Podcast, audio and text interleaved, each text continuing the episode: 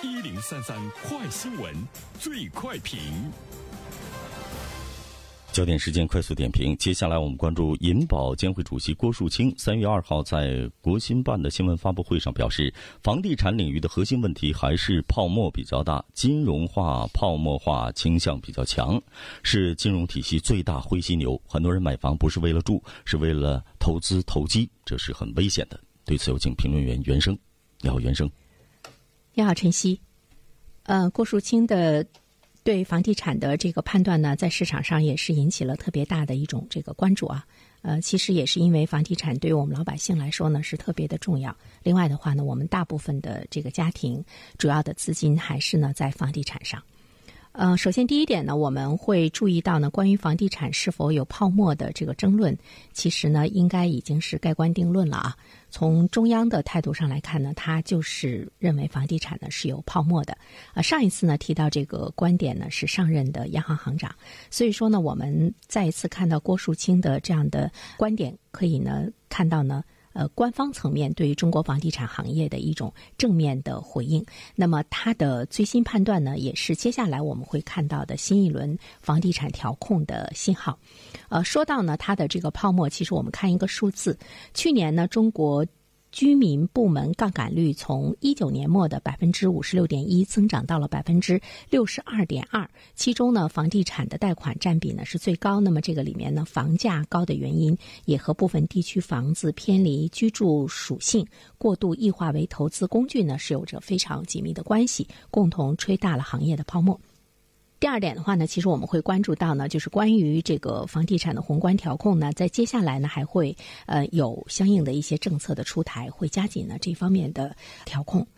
在去年的上半年，各种呢地产的调控政策呢，已经是达到了三百零四次。呃，尤其对于深圳、上海，当它的房价再一次出现上涨热潮的时候呢，政府这个调控呢，也是在不断的加紧啊，加码呢地产的调控。比如说，现在我们看到深圳的啊二手房，基本上呢就是你看不到交易了哈，因为它做了这个限价嘛。一定要坚信中央贯彻的“房住不炒”的政策的决心，持久呢下去，不会呢像以前出现的，一旦经济出现了什么波动的话，又会拿房地产呢来这个提振经济的增长。二零二零年呢，这个房地产的金融调控的密度呢也是呢比较大，比如在接下来你买房贷款的利率呢会进一步的这个上调，就是加大呢你买房的这个资金的成本。在去年的时候呢，房地产贷款增速八年来首次低于各项贷款的速度，这里面呢就是来。表明相关的条款措施已经是初步见效了哈，央行也是在竭力的来控制呢房地产贷款方面速度的这个增长。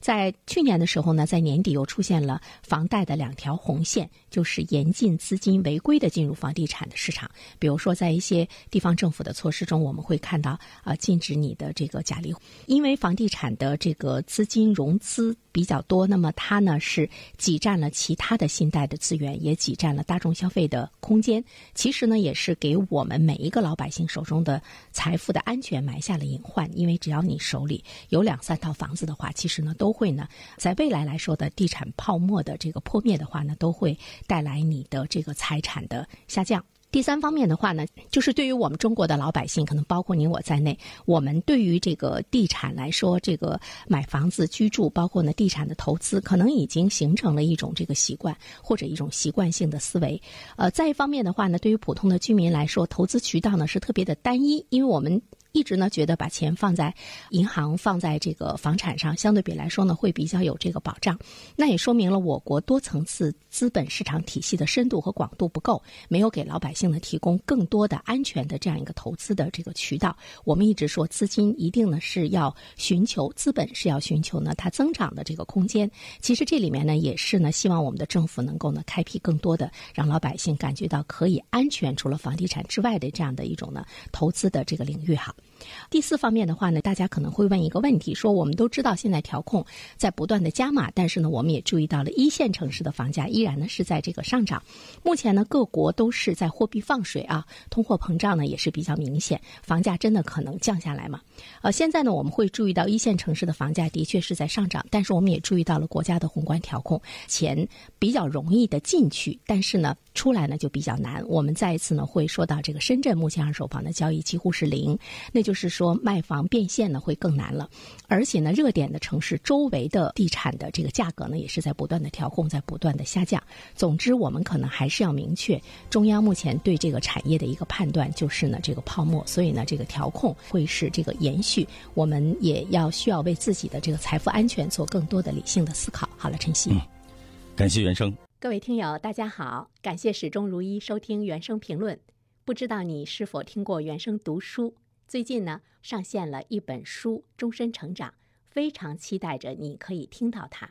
终身成长》这本书很有名气啊，它坐镇亚马逊心理类畅销榜已经有十年的时间。这本书呢，是向我们讲述思维模式会对我们的行为方式产生深远的影响，可以决定我们成为什么样的人。它颠覆了传统成功学的观念。